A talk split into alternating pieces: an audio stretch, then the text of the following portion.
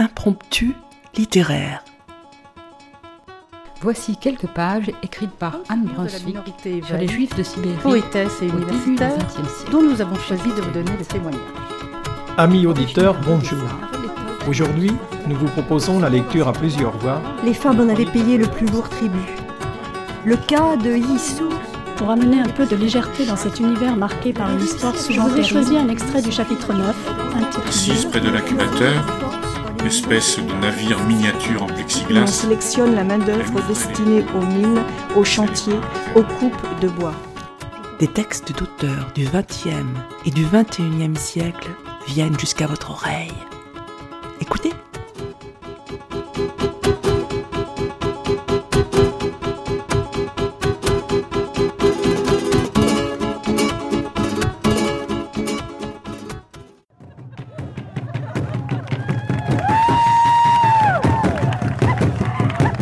Amis auditeurs, bonjour.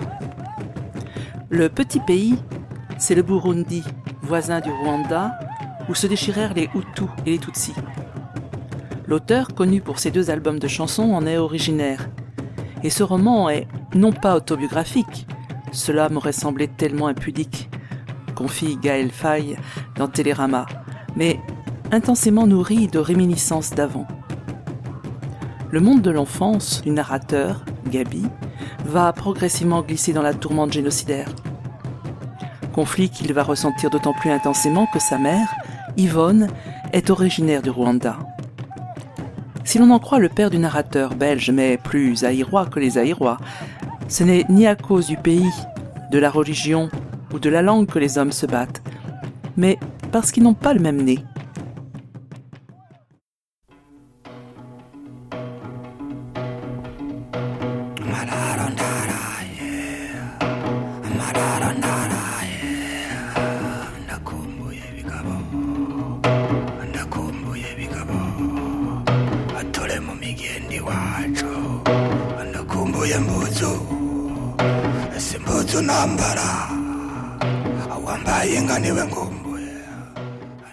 Je ne sais pas vraiment comment cette histoire a commencé.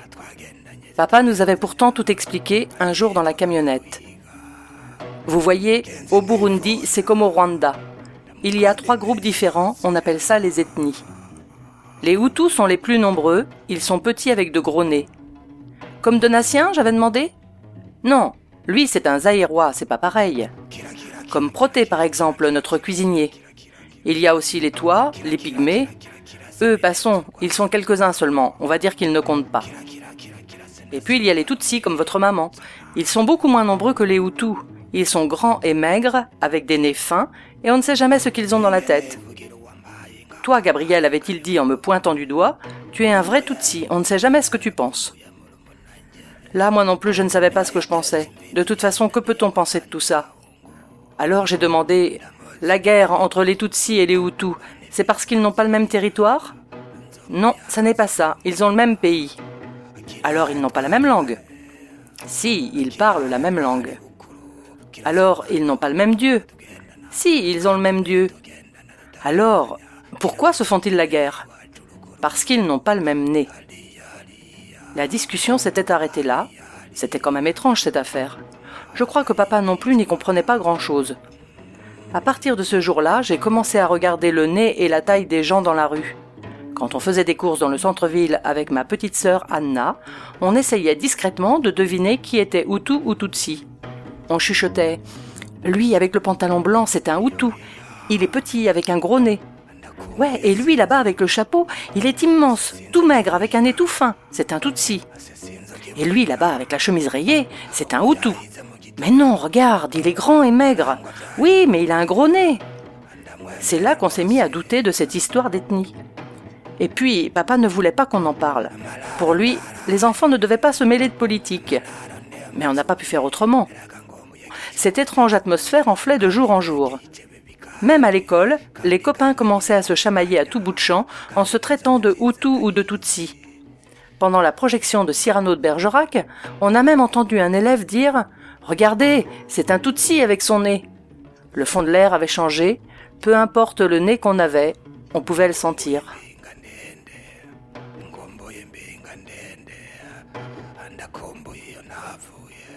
Cela plonge Gabriel, le narrateur, dans des abîmes de perplexité.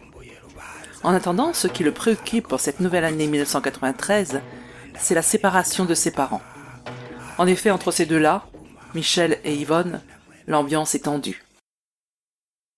Je n'en peux plus de ce pays. Toi, c'est pas pareil, Yvonne. Tu rêves de vivre à Paris, c'est ton idée fixe. Oui, ça serait bien pour toi, pour moi, pour les enfants. C'est quoi notre avenir à Bujumbura? Tu peux me dire, à part cette minable petite vie? Ne commence pas, Yvonne. C'est ton pays dont tu parles. Non, non, non, non, non, non. Mon pays, c'est le Rwanda. Là, en face, devant toi. Le Rwanda. Je suis une réfugiée, Michel. C'est ce que j'ai toujours été aux yeux des Burundais. Ils me l'ont bien fait comprendre avec leurs insultes, leurs insinuations, leurs quotas pour les étrangers et leur numerus clausus à l'école. Alors, laisse-moi penser ce que je veux du Burundi. Écoute, ma chérie, regarde autour de toi. Ces montagnes, ces lacs, cette nature. On vit dans de belles maisons, on a des domestiques, de l'espace pour les enfants, un bon climat, les affaires ne marchent pas trop mal pour nous. Qu'est-ce que tu veux d'autre? Tu n'auras jamais tout ce luxe en Europe, crois-moi. C'est très loin d'être le paradis que tu imagines. Pourquoi penses-tu que je construis ma vie ici depuis vingt ans? Pourquoi penses-tu que Jacques préfère rester dans cette région plutôt que de rentrer en Belgique? Ici, nous sommes des privilégiés. Là-bas, nous ne serons personne. Pourquoi tu refuses de l'entendre? Tu causes, tu causes, mais je connais l'envers du décor ici. Quand tu vois la douceur des collines, je sais la misère de ceux qui les peuplent. Quand tu t'émerveilles de la beauté des lacs, je respire déjà le méthane qui dort sous les eaux.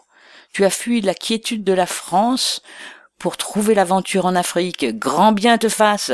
Moi, je cherche la sécurité que je n'ai jamais eue, le confort d'élever mes enfants dans un pays où l'on ne craint pas de mourir parce qu'on est... Arrête, Yvonne, avec tes inquiétudes et ton délire de persécution. Tu dramatises toujours tout. Tu as le passeport français maintenant, tu n'as rien à craindre.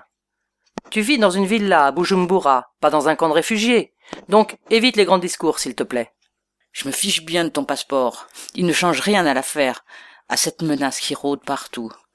L'histoire dont je parle ne t'intéresse pas, Michel. Elle ne t'a jamais intéressé. Tu es venu chercher ici un terrain de jeu pour prolonger tes rêves d'enfant gâtés d'Occident. Qu'est-ce que tu racontes? Tu me saoules, franchement. Beaucoup d'Africaines rêveraient d'être à ta place.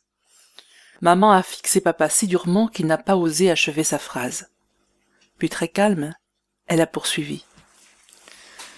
Tu ne te rends même plus compte de ce que tu dis, mon pauvre Michel. Un conseil. Ne t'essaye pas au racisme. Toi, l'ancien hippie babacool. Ça ne te va pas du tout. Laisse ça à Jacques et aux autres vrais colons.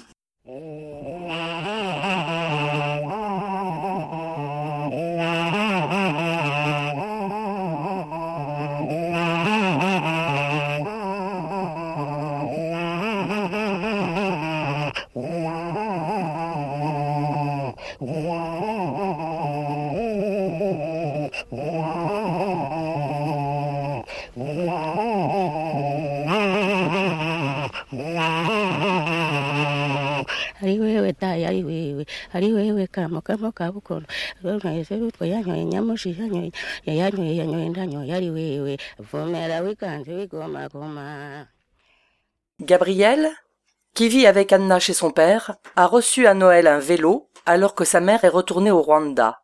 Mais il faisait nuit quand nous sommes arrivés devant la maison.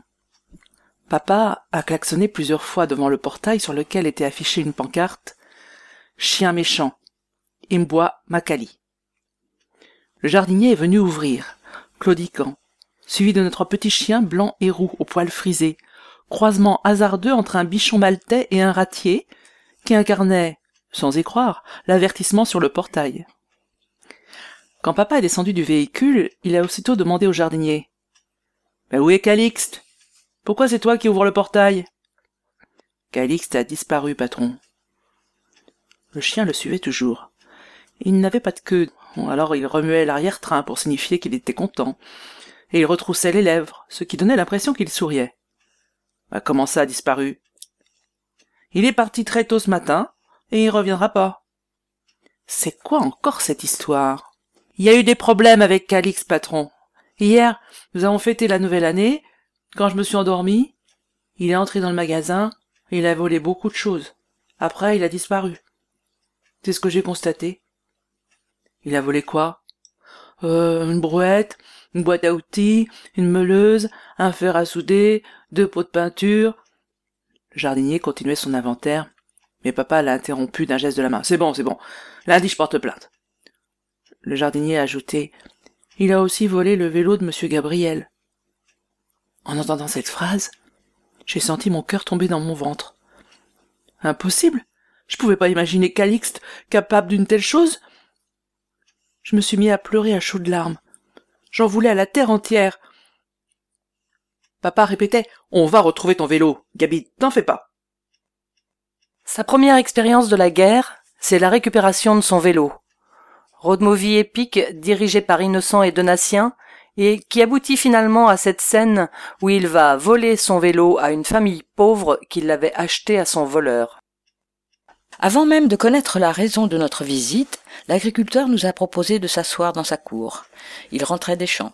Il avait les pieds nus, séchés par la boue, une chemise rapiécée, un pantalon de cotonnade retroussé jusqu'aux genoux. Derrière lui, une houe pleine de terre était posée contre le mur de la hutte. Une jeune fille nous a apporté trois chaises, pendant que la femme nous souriait tout en broyant les graines de sorgho entre deux pierres. À peine étions-nous installés qu'un garçon de mon âge a surgi dans la cour en pédalant sur mon vélo. Je n'ai pas réfléchi un instant, j'ai bondi de ma chaise et je me suis élancé vers lui pour saisir le guidon.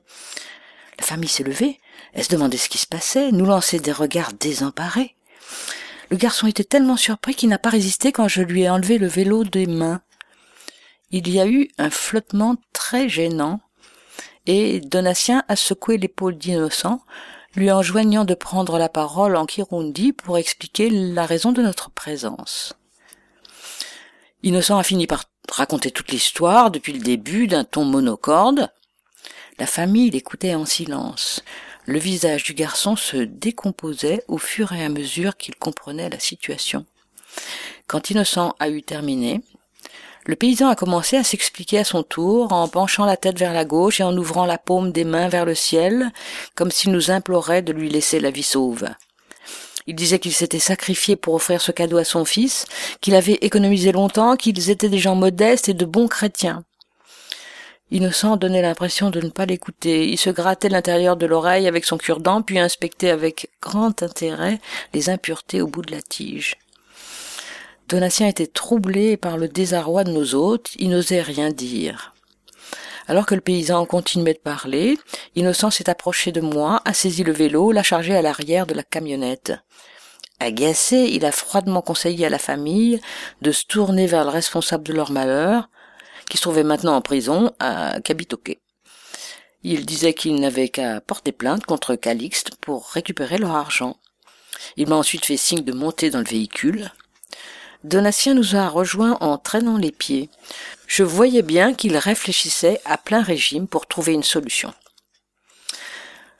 Quand il s'est assis à côté de moi dans la cabine, il a inspiré profondément. Gabriel, par pitié, ne prenons pas le vélo. Ce que nous sommes en train de faire est pire que du vol. Nous brisons le cœur d'un enfant. Rien que ça, a rétorqué Innocent. Et moi alors, j'ai répondu contrarié. J'ai aussi eu le cœur brisé quand Calixte a volé mon vélo. Bien sûr. Mais ce vélo a moins d'importance pour toi que pour cet enfant, a poursuivi Donatien. Lui est très pauvre et son père a travaillé dur pour lui offrir ce cadeau. Si nous partons avec le vélo, il n'aura plus jamais la chance d'en avoir un autre.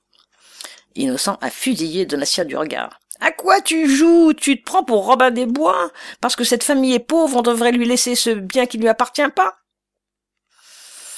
Innocent, toi et moi nous avons grandi dans cette pauvreté. Nous savons qu'ils ne récupéreront jamais l'argent et qu'ils auront, au final, injustement perdu les économies de plusieurs années.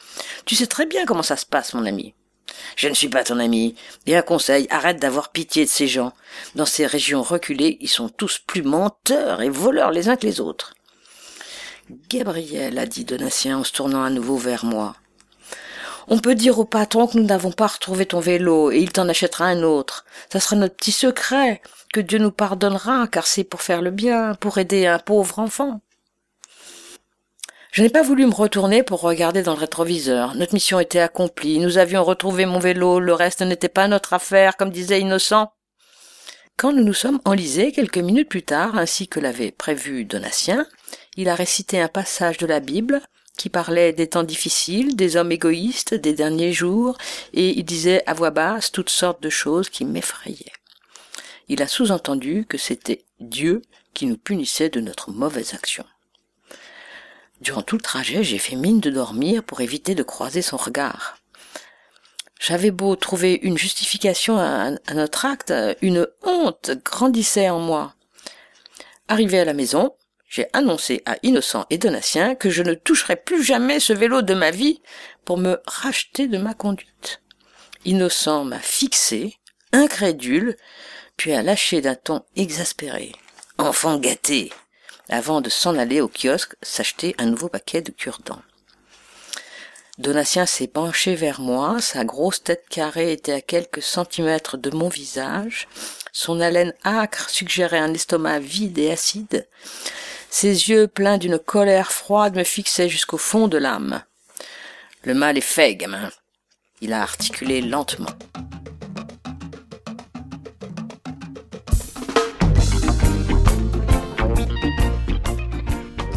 Il y a aussi dans l'éveil de Gabi à la vie, aux filles et à l'Europe d'où vient son père, sa correspondance avec Laure qui habite à Orléans.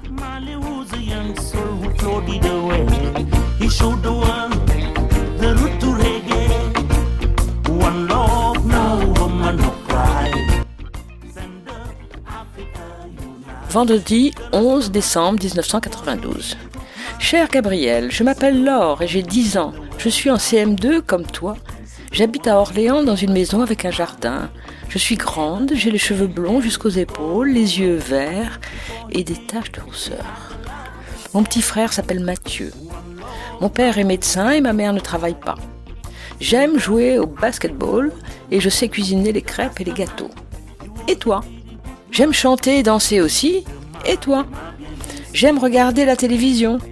Et toi? Je n'aime pas lire. Et toi? Quand je serai grand, je serai médecin comme mon père. Chaque vacances, je vais chez mes cousins en Vendée. L'année prochaine, j'irai visiter un nouveau parc d'attractions qui s'appelle Disneyland. Tu connais? Peux-tu m'envoyer ta photo? J'attends ta réponse avec impatience. Bisous. Laure. PS. As-tu reçu le riz qu'on vous a envoyé? Laure avait glissé sa photo dans l'enveloppe. Elle ressemblait à une des poupées d'Anna. Cette lettre m'intimidait. J'ai rougi en lisant le mot bisous. C'était comme si je venais de recevoir un colis de friandises. J'avais soudain l'impression d'ouvrir les portes d'un monde mystérieux que je n'imaginais pas. Laure, cette fille de France, avec ses yeux verts, ses cheveux blonds, quelque part dans le lointain, était prête à m'embrasser, moi, Gabi, du quartier Kinanira. J'avais peur que quelqu'un ne remarque mon émoi. J'ai vite rangé son portrait dans une poche de mon cartable et remis la lettre dans son enveloppe. Je me demandais déjà quelle photo de moi j'allais pouvoir lui envoyer. Dès l'heure suivante, l'instituteur nous a demandé d'écrire nos réponses pour nos correspondants.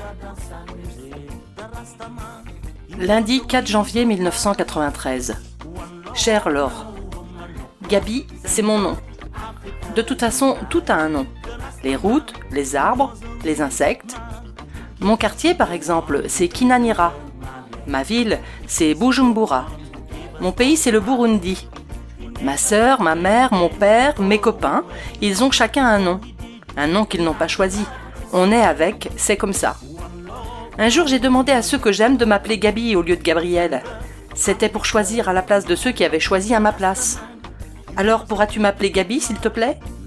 J'ai les yeux marrons, donc je ne vois les autres qu'en marron.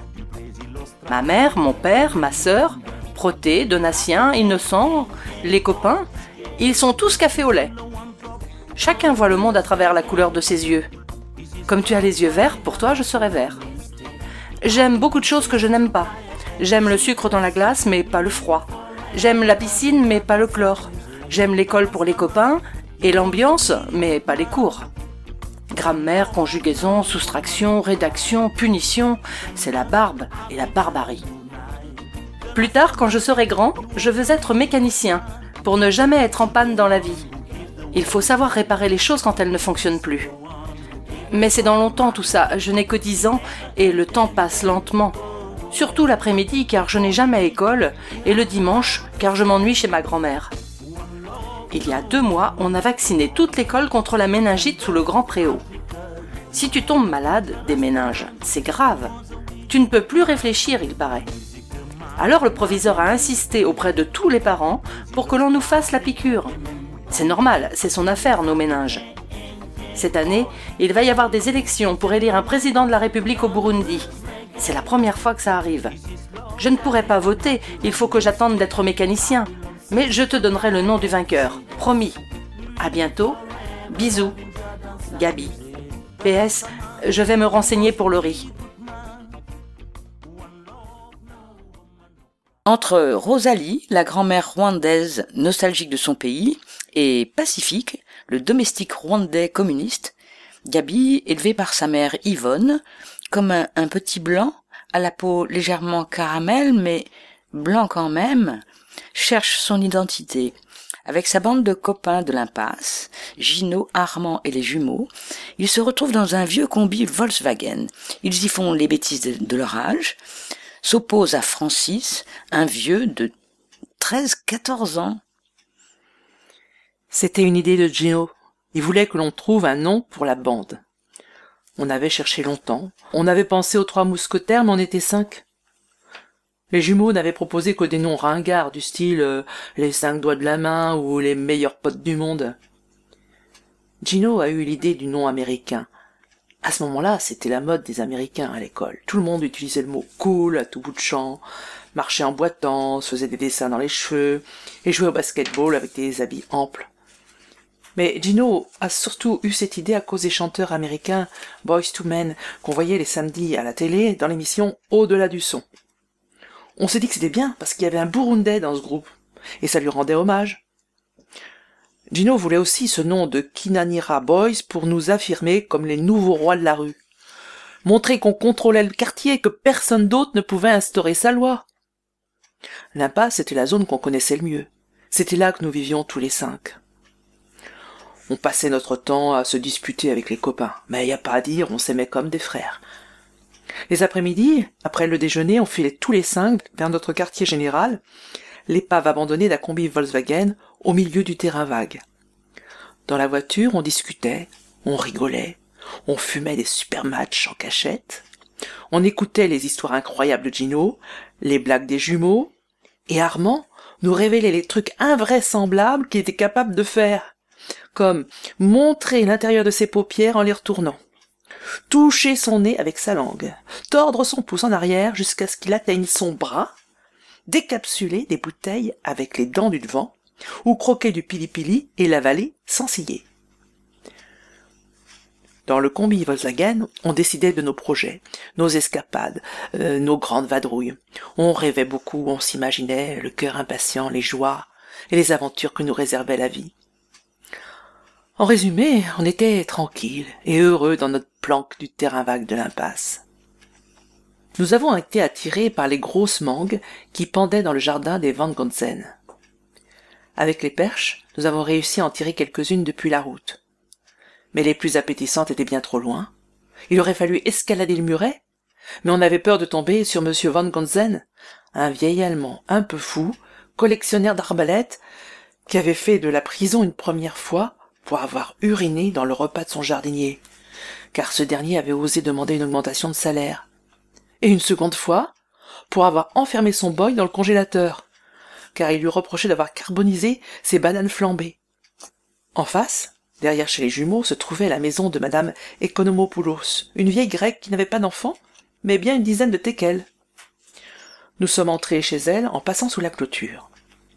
Dans le jardin ombragé, il y avait non seulement un immense manguier, mais aussi des vignes couvertes de raisins probablement les seuls du pays, ainsi que des fleurs à foison. Armand et moi chipions des grappes pendant que Gino et les jumeaux décrochaient des mangues charnues. Quand le domestique de la grecque est arrivé, furieux, brandissant un balai au-dessus de sa tête, il a ouvert l'enclos des teckels qui se sont lancés à notre poursuite. On a fui aussi vite qu'on a pu, en se faufilant à nouveau sous la clôture. Dans la précipitation, Armand a déchiré son short qui s'est accroché au fil barbelé. Avec sa raide et fesses à l'air, il nous a fait rire un bon quart d'heure. Après ça, nous nous sommes postés devant le portail de madame Economopoulos. Nous savions qu'elle rentrait des centres-villes tous les jours à la même heure et qu'elle serait heureuse de nous voir. Quand elle est arrivée dans sa petite Lada rouge, nous nous sommes précipités à sa portière pour lui vendre nos mangues. Ou plutôt les siennes. Elle nous en a acheté une petite dizaine, le temps que son employé de maison ouvre le portail, que nous détalions avec notre billet de mille francs en poche.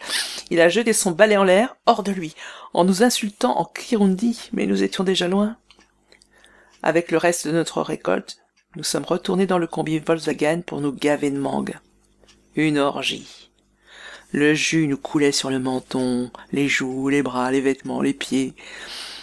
Les noyaux glissants étaient sucés, tondus, rasés, l'envers de la peau du fruit raclé, curé, nettoyé. La chair filandreuse nous restait entre les dents. Une fois rassasiés, sous de tout ce jus et de toute cette pulpe, le souffle court et le ventre rond, nous nous sommes enfoncés tous les cinq au fond des vieux sièges poussiéreux du combi Volkswagen, la tête basculée en arrière. Nos mains étaient poisseuses, nos ongles noirs, nos rires faciles et nos cœurs sucrés. C'était le repos des cueilleurs de mangue. Nous nous sommes installés sur la berge devant le restaurant du Cercle, à quelques mètres d'un groupe d'hippopotames en plein débat amoureux. Le vent soufflait fort, les vagues moutonnaient sur le lac, l'écume au pied des rochers ressemblait à de la mousse de savon. Gino s'est mis à uriner dans l'eau. Il voulait lancer le concours du jet le plus long, mais personne n'avait envie de jouer. Les jumeaux se remettaient à peine de leur circoncision. Armand était du genre pudique concernant cette partie du corps, et moi, euh, voyant que les autres ne suivaient pas, je me suis dégonflé. Bande de poules mouillées, bande de poissons puceaux, bout de viande de chèvre avariée. On t'emmerde, Gino, t'as pisser jusqu'au Zaïre, Mobutu t'enverra la BSP pour te couper les couilles. Moi, c'est celle de Francis que je vais couper si je le vois encore traîner dans notre zone, a dit Gino, tout en continuant à se soulager le plus loin possible. Francis était un vieux, dans les treize, quatorze ans. C'était le pire ennemi de Gino et de notre bande. Sauf que Francis était plus fort que nous cinq réunis. Il n'était pourtant pas costaud, bien au contraire, il ressemblait à un fil de fer, sec comme du bois mort mais il paraissait invincible. Ses bras et ses jambes étaient comme des lianes raturées de cicatrices et de brûlures. À certains endroits, on aurait dit qu'il avait des plaques de fer sous la peau qui le rendaient insensible à la douleur. Un jour, il nous avait attrapés, Armand et moi, pour nous raqueter les chewing-gums Jojo qu'on venait de se payer au kiosque. Je lui avais balancé un sacré coup de pied dans le tibia pour me dégager, et il n'avait pas bronché. Ça m'avait scotché. Je n'osais pas le dire aux autres, mais j'avais peur de Francis.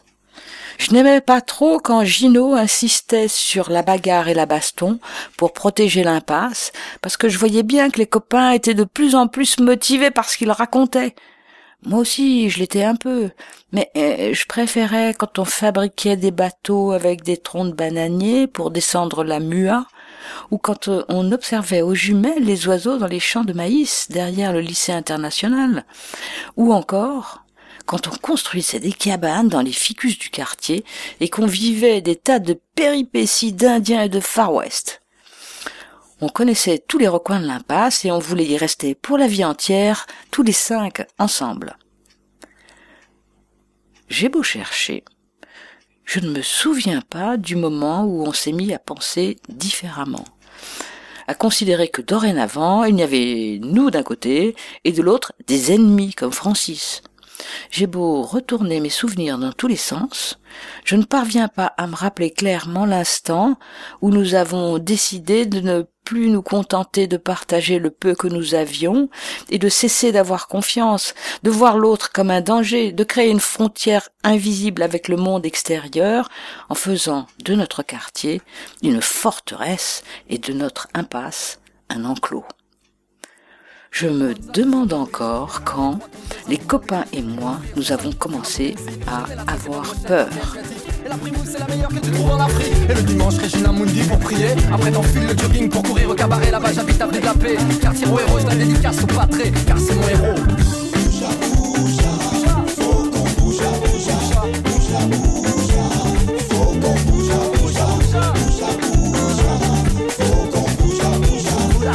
bouge,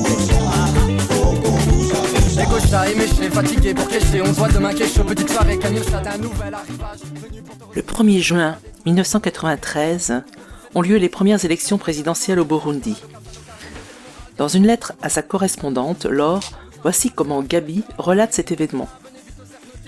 Cher Laure, le peuple a voté.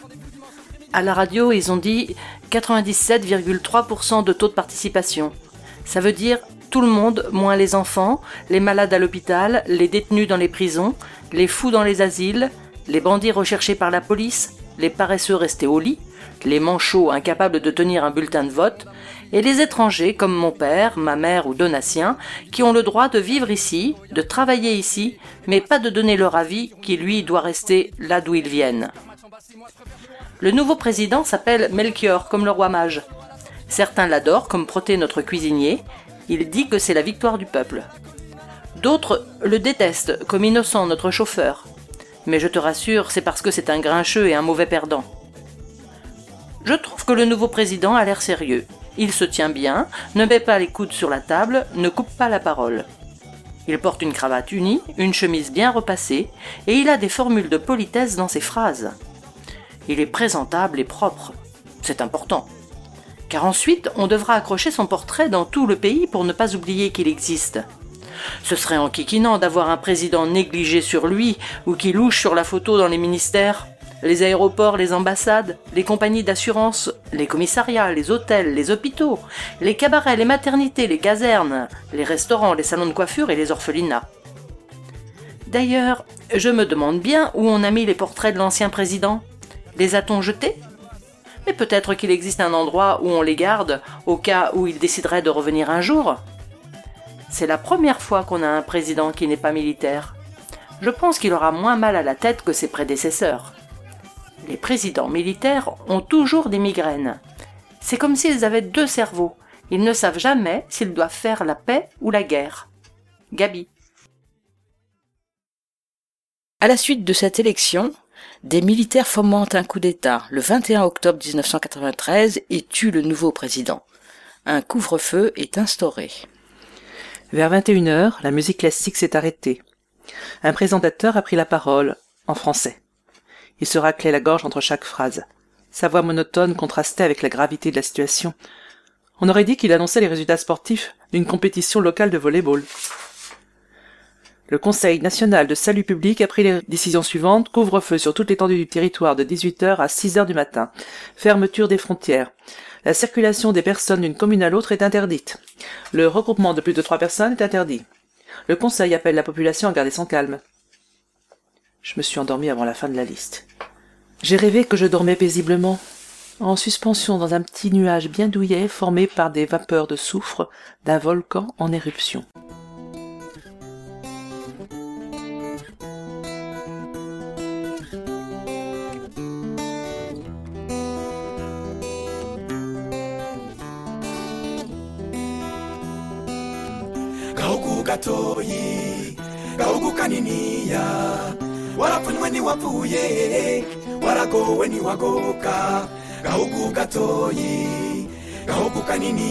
Une feuille et un stylo apaisent mes délires d'insomniaque, loin dans mon exil, petit pays d'Afrique des grands lacs.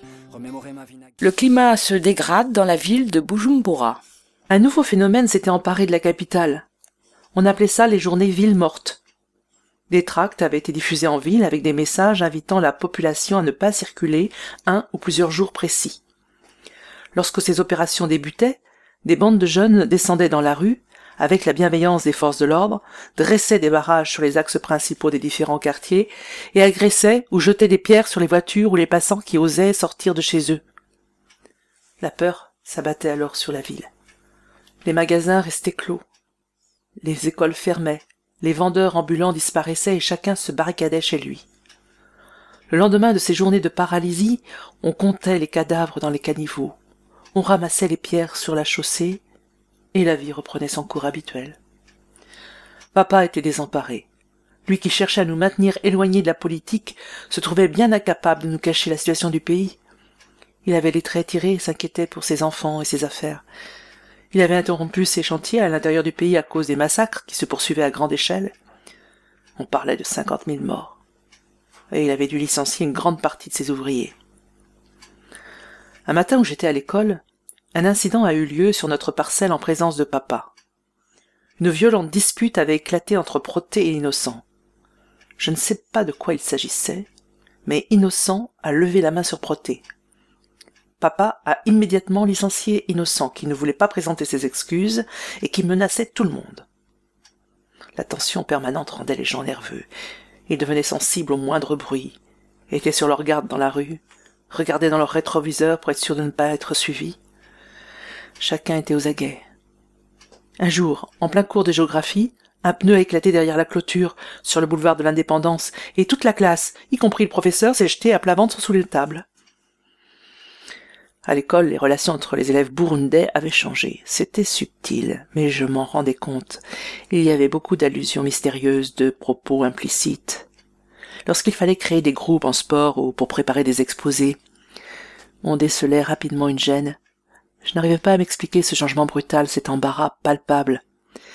Jusqu'à ce jour, à la récréation, où deux garçons burundais se sont battus derrière le grand préau, à l'abri des regards des profs et des surveillants.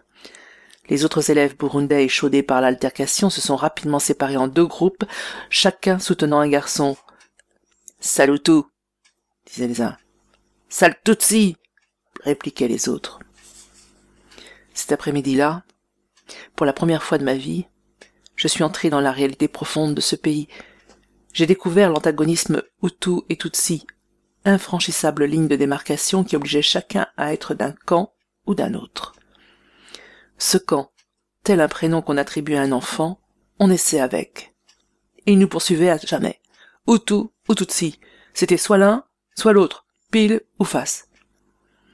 Comme un aveugle qui recouvre la vue, j'ai alors commencé à comprendre les gestes et les regards, les non-dits et les manières qui m'échappaient depuis toujours.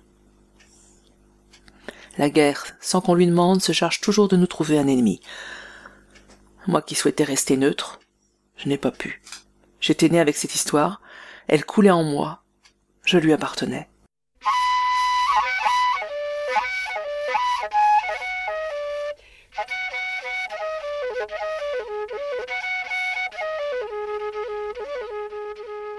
Gabi et Anna vont perdre leur part d'innocence dans le maelstrom de ce génocide qui affecte leur famille. Seule ressource, les livres prêtés par la voisine d'origine grecque, Madame Economopoulos, Grâce à mes lectures, j'avais aboli les limites de l'impasse. Je respirais à nouveau. Le monde s'étendait plus loin, au-delà des clôtures qui nous recroquevillaient sur nous-mêmes et sur nos peurs. Réfugiée en France avec sa sœur, Gabi garde le petit pays dans son cœur. Ce livre en est le témoignage poignant et poétique. Gabi reviendra au Burundi vingt ans plus tard, récupérer la malle de livres de Madame Economopoulos et revoir les siens. Gaël Faye, qu'on retrouve en partie dans Gabi, considère que la lecture puis l'écriture sont les moyens de s'en sortir, ainsi qu'il le confie dans l'interview réalisée par Nathalie Krom pour Télérama. J'aurais pu ne pas m'en sortir, c'est-à-dire ne pas accepter de vivre avec la blessure de l'exil, de la séparation.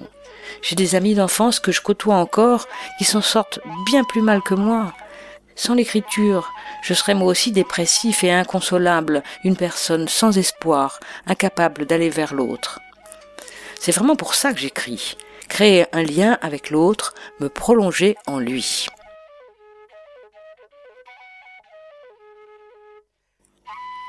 Ce roman a été édité chez Grasset et a obtenu de nombreuses récompenses littéraires, prix du roman FNAC, prix Goncourt des lycéens et prix du roman des étudiants France Culture Télérama. La musique que vous avez entendue est celle de Gaël Faye, Bouja Bouja et Petit Pays, ainsi que des musiques traditionnelles du Burundi, les tambourinaires et Youssou Ndour. Cette émission a été préparée et lue par Anne, Gabrielle et Guylaine. Nous remercions Yvan pour l'enregistrement et le montage. Chers auditeurs, si vous souhaitez réagir à cette émission, en connaître les horaires, la télécharger, nous rejoindre, rendez-vous sur le site de Radio G 101.5 ou sur le site de l'émission www.impromptu.fr. Vous nous y retrouverez